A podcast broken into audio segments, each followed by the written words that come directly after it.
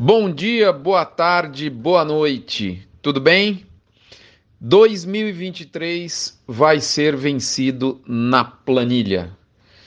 Esse é o título do mini front que eu trago no oferecimento especial de MSD Alflex, Fibro, ProBif Cargill, Amazon Mudas, UPL, Cicobi Cred Goiás, Agropecuária Grande Lago gerente de pasto e Asbran. Tudo bem com você?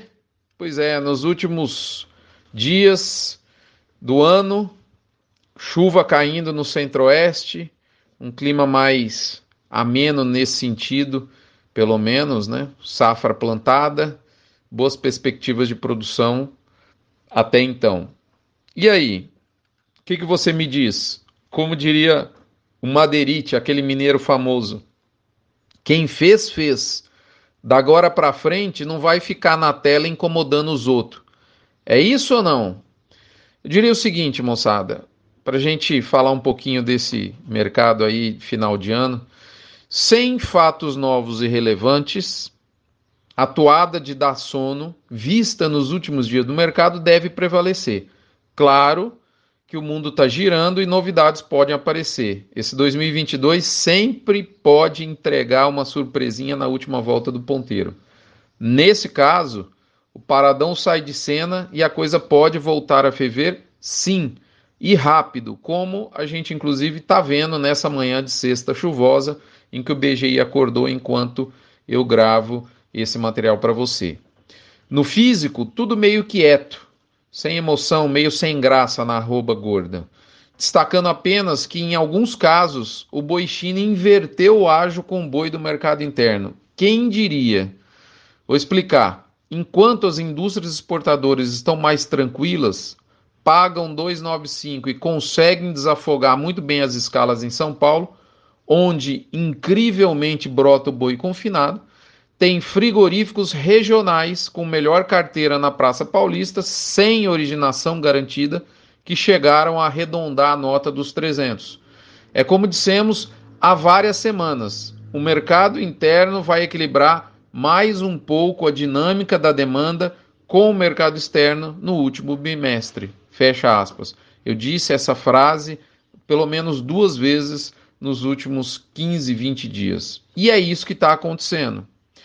E aí, hora de fazer o quê? Em nome da UPL, né, que une proteção e biosoluções para que você tenha uma saúde vegetal plena, eu digo com todas as letras que é hora da gente afinar a viola. Para a gente não desafinar o ponteado no ano que se avizinha. Quer uma sugestão? Se uma boa música merece ser ouvida mais de uma vez, um bom livro também merece ser lido mais de uma vez. É o que eu estou fazendo com o livro Como Ganhar Dinheiro na Pecuária: Os Segredos da Gestão Descomplicada, do amigo Antônio Schacker. Diria leitura obrigatória para quem lida com o pé rachado e quer continuar nessa peleja adiante. A segunda leitura, e eu confesso para vocês, pode não parecer a princípio, mas entrega muito mais profundidade que a primeira. A primeira leitura eu fiz meio que que é, descompromissado, de maneira rápida, para entender o livro, a obra. Essa segunda eu já vou mais no detalhe, inclusive fazendo um resuminho. Eu gosto de fazer isso a lápis, lapiseira, na verdade, 09, pentel e uma folha de sulfite em branco. É assim que eu faço os meus rascunhos, via de regra. E logo no início do livro, vários insights interessantíssimos é, inclusive que eu tinha sublinhado, também rabisco muito o livro, não sei se você é assim, né? Mas eu deixo aqui o que mais me chamou a atenção. Abre aspas. Se você não estivesse no seu negócio, você entraria nele? Fecha aspas. Essa pergunta é absolutamente matadora e um inegável convite a uma reflexão sobre você e as próximas gerações do seu negócio. Digo isso porque a verdade cabal é que você até pode ficar no atual negócio porque gosta, mas seus sucessores só tenderão a ficar se esse negócio entregar lucro de fato. Reflita sobre isso. As verdades incontestes que eu acabei de dizer vão definir o seu futuro e de sua família, a começar do ano de 2023, ano em que deveremos ter a continuidade do ciclo de alta de oferta de carne, além do recorde de produção de safra agrícola que está aí sendo gestado pela hum, terra madre, a mãe natureza. Deverá ter também preços de commodities mais mansos, uma recessão mundial com inflação em curso, e deverá ter também uma resiliência dos altos custos de produção, amenizados sim, preços de insumos amenizados, mas não amansados como nós gostaríamos e precisamos. Como muito bem cravou o economista Paulo Rabelo de Castro, doutor em economia pela Universidade de Chicago, em uma live do amigo Ivan Vedequim Equipe, que está lá no YouTube do portal AgroLink, dá um Google aí, no, no blog eu pus o, o, o título, né, o, o, link, melhor dizendo, da do nossa live de ontem, que eu também fui participante com muita honra. Mas a frase que marcou essa live foi dita pelo Paulo, na minha opinião, e ela é a seguinte: abre aspas. 2023 vai ser vencido na planilha. Fecha aspas. É, essa frase o Paulo concluiu uma fala minha que eu, eu, eu, eu tinha acabado de dizer que o, o agricultor, o agropecuarista, o, o pecuarista é, enfrentou, talvez mesmo sem ter é, é real consciência, três grandes revoluções. A revolução do pioneirismo, da abertura das fazendas, lá em 1950, 1980.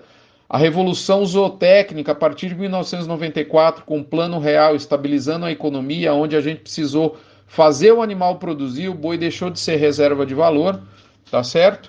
E com, com, com, com o término do dragão da inflação, lá nos idos de 94, no governo FHC, e, e por fim, e aí é que está, boa parte dos produtores acho que ainda não se deu conta, né, a revolução financeira pela qual é, todos, agricultores e pecuaristas, têm que passar, salvo se não passarem, vão sofrer muito na pele e principalmente no bolso.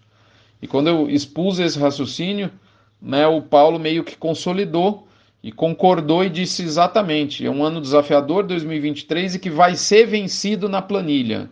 Fluxo de caixa, custo de produção, apuração de margem, etc.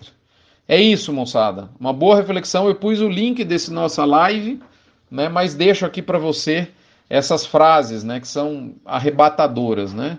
Se você não estivesse no seu negócio, você entraria nele. 2023 vai ser vencido na planilha, inclusive a frase que emprestou que eu emprestei como título desse nosso minifront. Espero que você tenha uma boa reflexão e isso se estende certamente à sua linha sucessória. Desejo a você um ótimo final de semana. Nas próximas semanas, nós vamos estar, como de costume, com postagens menos densas em linha com o momento mais introspectivo de final de ano familiar e, e por que não, muito bacana, né? É isso, obrigado. Até a próxima. Nos vemos. Até lá. Fique com Deus. Não se esqueça da campanha do agro contra o câncer, doando um real por cabeça batida. Você não esvazia o bolso e, ao mesmo tempo, enche de fé, chance de cura e esperança alguém que está precisando e está no leito do Hospital de Amor nesse momento. Um abraço. Se você tem saúde e um, um almoço e uma janta, você é uma pessoa abençoada. Até mais, moçada. Fiquem com Deus.